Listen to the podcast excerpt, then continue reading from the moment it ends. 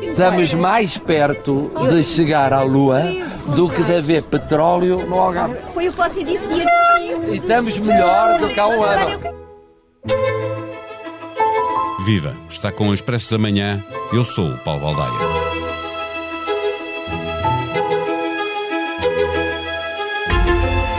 A riqueza do Algarve são as praias, o sol, o mar, a gastronomia. Mas houve quem no passado recente visse no petróleo offshore a solução. Os autarcas da região opuseram-se e, pelo menos por agora, esse tema está metido na gaveta. Mas o regresso do turismo massificado, com previsões a apontar para números anteriores à Covid, faz tocar as campainhas em defesa da natureza a Universidade do Algarve, a Fundação Oceano Azul, associações de pescadores e diversas autarquias entregaram ao governo um pedido fundamentado para a criação de uma área marinha protegida de interesse comunitário.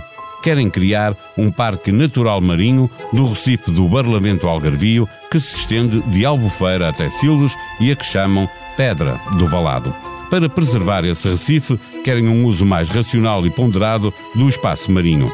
Tiago Pita Cunha é presidente executivo da Fundação Oceano Azul e integra o Conselho de Missão da Comissão Europeia Oceanos Saudáveis, Mares, Águas Costeiras e Interiores. É ele que nos vem ajudar a perceber a importância desta pretensão algarvia e recordar o valor da economia do mar.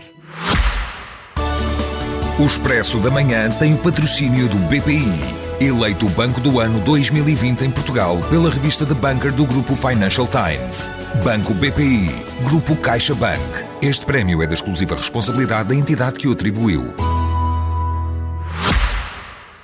Viva Tiago Pitecunha. A criação deste parque natural implica uma utilização mais cuidada do mar, com a necessidade urgente eh, de voltar a ter milhões de turistas a visitar-nos eh, anualmente. Há aqui algum interesse conflituante?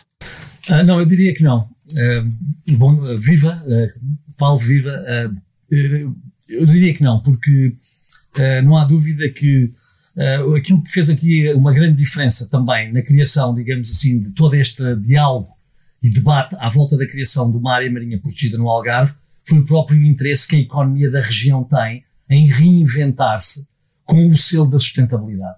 O Algarve, como nós sabemos, tem tido grandes problemas do ponto de vista também da diversificação económica e foram muito também as associações empresariais dos empreendimentos turísticos, dos portos, das marinas, que viram como sendo muito importante para o Algarve a preservação do seu capital natural, neste caso aqui do, dos recursos marinhos.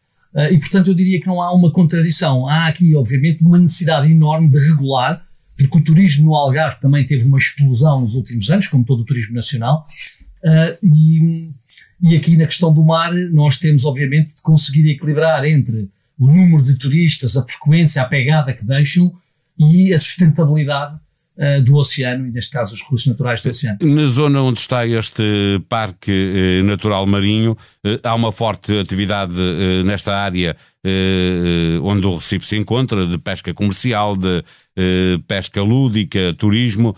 A ideia é organizar essas atividades para que elas se mantenham, mas ao mesmo tempo seja possível preservar aquele ambiente e fazer, por exemplo, com que haja mais peixe. É, a ideia é exatamente essa, porque nós estamos a falar talvez da área de toda a zona costeira portuguesa mais utilizada, porque nós estamos a falar de 400 empresas marítimo-turísticas que transportaram em 2019 40 milhões de turistas dentro desta área marinha. Uh, estamos a falar de 30 associações de pescadores. Estamos a falar também, como disseste muito bem, de pesca lúdica.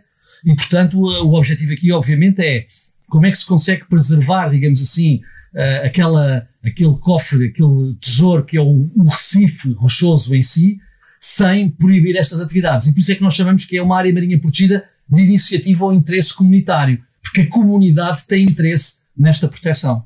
E, e que papel é que teve a, a fundação a que presides eh, na organização de eh, juntar estas pessoas? Eh, passou por vocês eh, o, o, trabalho de, de conseguir que estas pessoas depois tomassem esta decisão?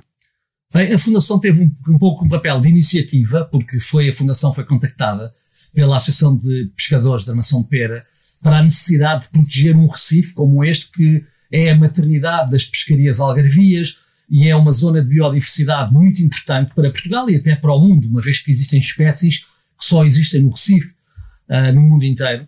Mas uh, logo o nosso objetivo foi depois, como é que eu ia dizer, passar a bola, digamos assim, à região e às instituições da região. E por isso falámos com a Universidade do Algarve, com as câmaras municipais, com as juntas, as juntas de freguesia, com as organizações não governamentais, as associações de pescadores. Eu diria que os protagonistas aqui não foi verdadeiramente a Fundação Oceano Azul, foram sim mais de 70 organizações regionais, locais, que construíram, digamos, nestes últimos três anos, este projeto de baixo para cima, de fazer uma área marinha protegida que preserve o capital natural do mar Algarvio. Isto está agora nas mãos do, do governo. Uh, uh, há poucos anos estávamos a discutir e o governo uh, fazia intenções de levar o negócio pela frente, a extração de petróleo na, na costa algarvia.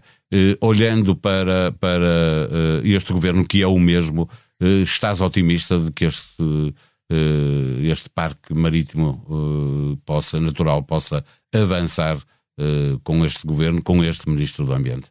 Uh, sim, nós, eh, nós trabalhámos durante três anos, como digo, e criámos uma vaga de fundo de apoio a esta, nós todos os parceiros, não a Fundação Oceano Azul, bem entendido, mas todos os parceiros no seu conjunto, criaram esta vaga de fundo.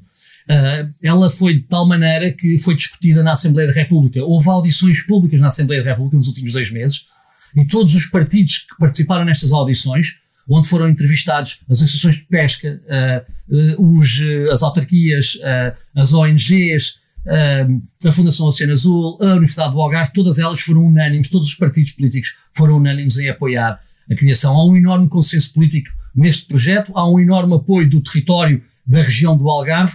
Julgo que seria impensável que não houvesse por parte do governo a capacidade de adotar e implementar esta área marinha protegida no mais breve espaço de tempo, até porque o governo assumiu compromissos Pois a questão é essa, há prazos para, para dar uma resposta às pretensões da comunidade algarvia? Não, a, lei portuguesa prevê que as organizações públicas e privadas possam propor áreas protegidas, mas depois não estabelece um prazo ao governo para ter de legislar. Agora, claro que uh, nós recebemos todas as uh, uh, garantias do Ministro do Ambiente de que este era um processo para levar para a frente e para ser feito, e claro que a Fundação Oceano Azul, como eu bem claro entendo todos os outros parceiros, estamos cá para assegurar que assim será.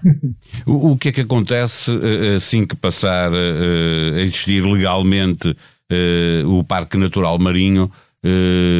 o que é que acontece? O que é que vai acontecer naquela zona que permite ter os ganhos que vocês pretendem que existam na, naquela parte do, do Algarve?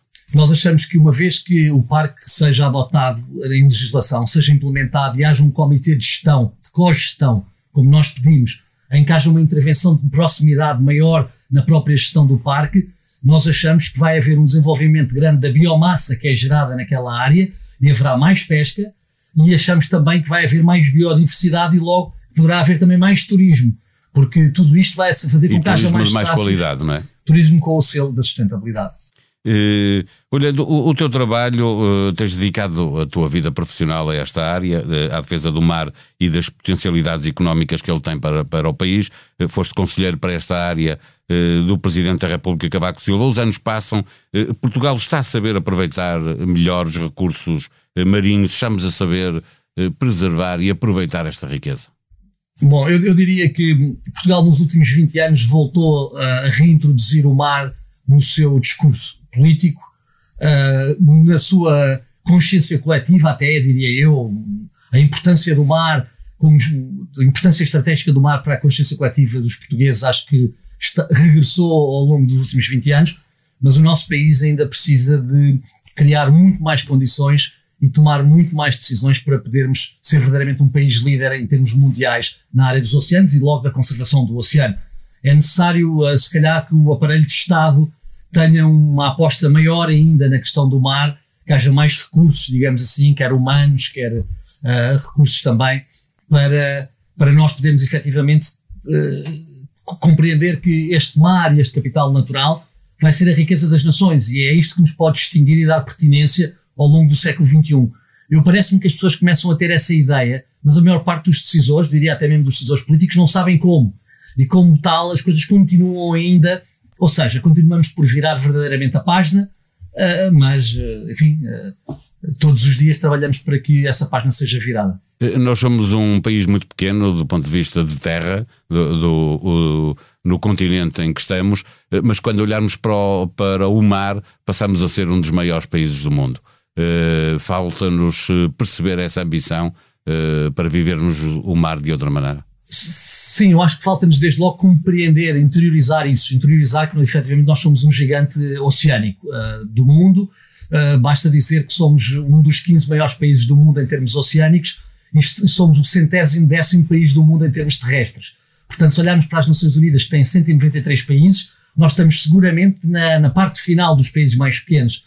Mas se olharmos para os países, uh, digamos, também para a dimensão oceânica, que eu, como digo, vai ser cada vez mais valorizada, porque o capital natural vai ser cada vez mais capital económico no futuro. Uh, eu estou convencido que o nosso país pode encontrar uma marca distintiva e toda uma pertinência que é fundamental para se diferenciar no concerto das nações.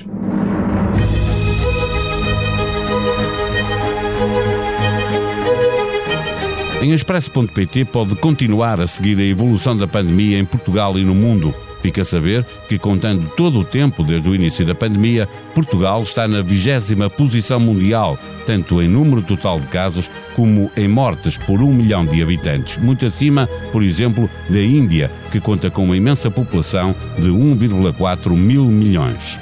Sabia que a carga fiscal em Portugal é a oitava mais baixa entre os 27 Estados-membros da União Europeia? Mas ainda assim, em 2020, registrou um aumento atingindo 34,8% do PIB, o mais alto de sempre? O Expresso Amanhã é um podcast diário que pode subscrever nas plataformas digitais SoundCloud, Spotify e Apple Podcast. A sonoplastia deste episódio foi da responsabilidade de João Luís Amorim. Nós voltamos amanhã. Tenham bom dia.